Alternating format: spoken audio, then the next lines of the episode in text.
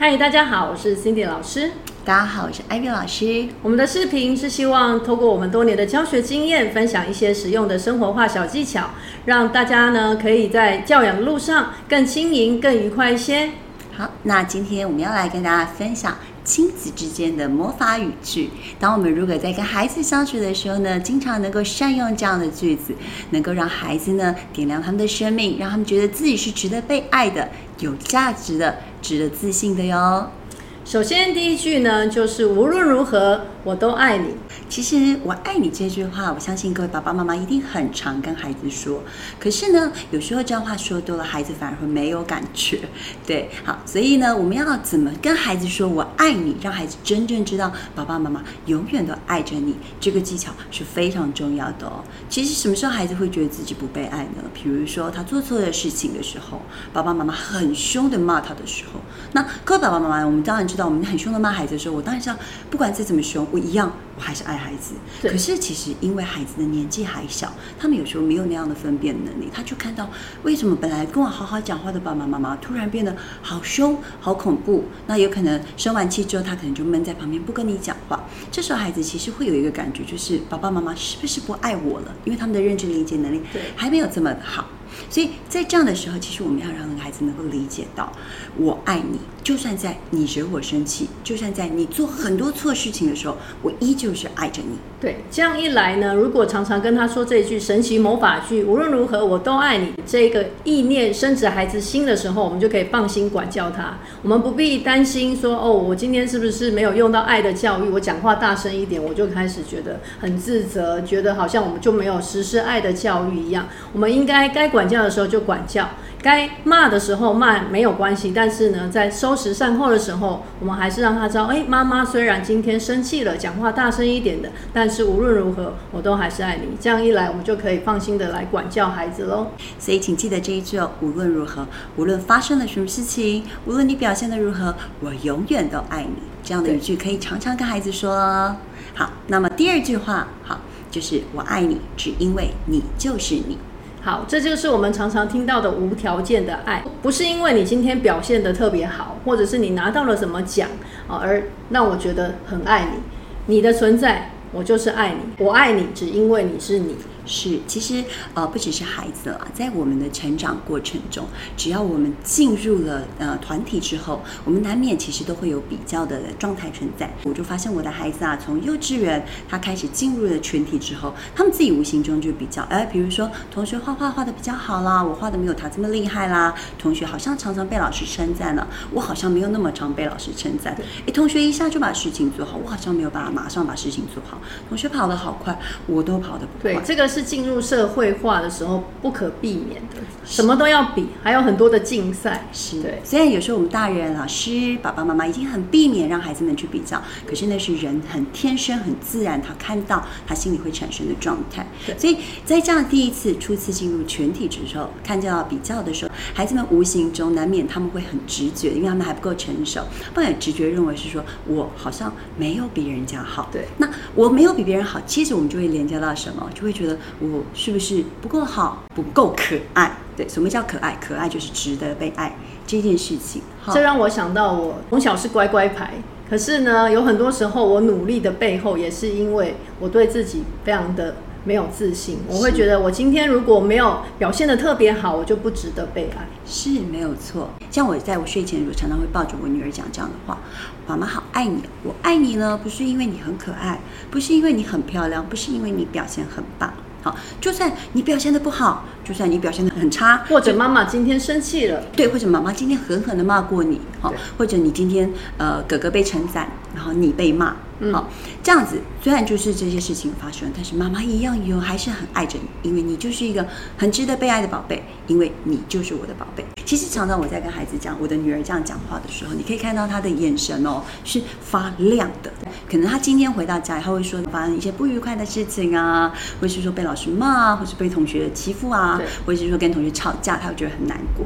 可是当你听完，请听完她这些，你抱着她，温柔的抱着她，你都不要杀人，对她今天的事情杀人。评断，你就跟她讲这句话：“我爱你，只是因为你就是你，你就是一个很值得被爱的孩子。”那其实你就会发现，他会疗愈孩子一整天在学校所经历过的任何不愉快的事情，然后你会看到他眼睛会慢慢亮起来。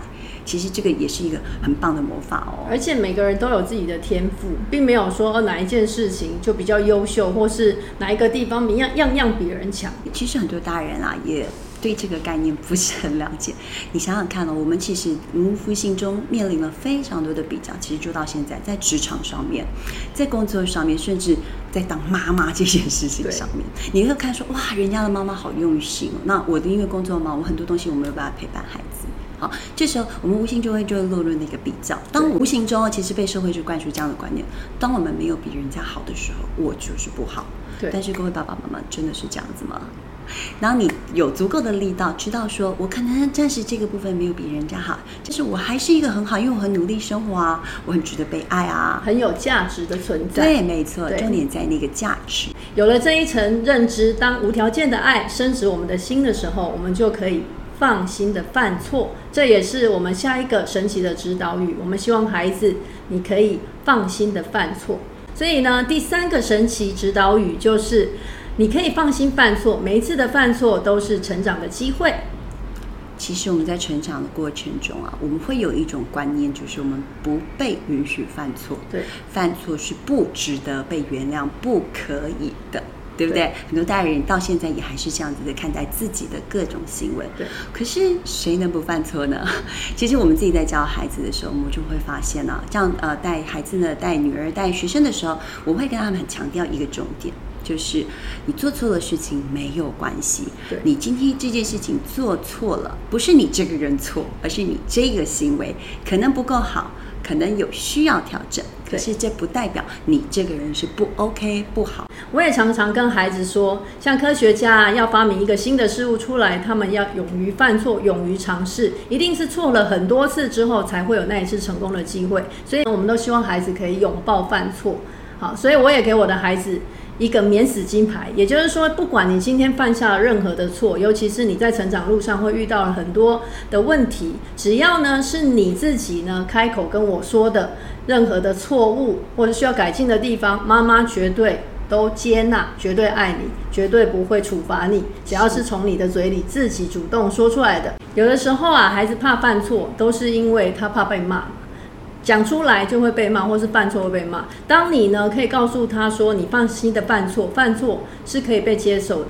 你只要每一次犯的错有修正，然后你每天犯新的错，那我就会知道你一直在成长路上成长学习。所以呢，犯错。”就把它当做是一个礼物，不要抗拒它，反而呢要接纳它。对，所以其实啊，我们会给孩子很重要的观念，就是每一次的犯错都是成长很重要的机会，因为我知道我哪里还可以调整，我知道我哪里还可以再学习。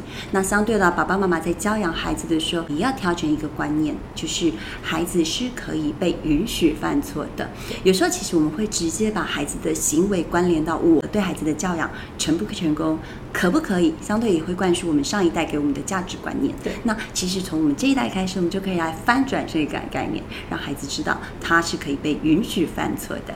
所以，当下次你看到孩子有事情做得不够好，或者他犯错的时候，不要马上急着归因是我没把孩子教好。我们可以转换一个念头，爸爸妈妈自己要先转念哦，孩子们才变得比较快转念。我们可以先转换一个念头，就是好，很好，感谢上天让我看到我孩子在这个行为上面还有可以成长的空间。没错，那我们就知。知道我们怎么去协助孩子介入孩子的东西，然后还有一点呢，我们在呃不是说不能教育孩子哦，不是处罚孩子，可是我们在处罚孩子、教育孩子、指正孩子的时候，我们会做一件很重要的观念理清，就是做的不够好的是你这个行为，而非你这一个人。对，好，这是很重要的理清概念了哈，因为孩子孩子常常其实他们会有一个感觉，就是我做错就是我不好。那我就会跟你强调，不是你不好，是你的这个行为需要调整。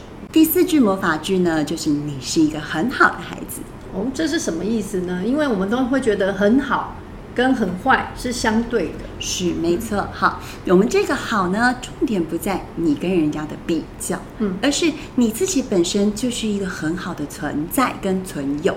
当我们在看孩子的时候，其实我们不是去看他到底表现的好与不好，而是认真真实的去看到他这个人，他整个人的存在在这里。因为孩子还小嘛，那个自我概念还在形塑的时候，你去跟他讲这样，就是你是一个很好的孩子，有点半洗脑的作用啊。因为老实讲，现在还来得及。等他再长大，可能他会经经历更多事情，那时候会比较晚一点点。，这是建立自我价值感非常重要的一环。所谓的自我价值感，就是知道，哎，我是带着天赋而来，我有我的存在的价值，我不必比别人好，我不必凡事都要跟别人比较。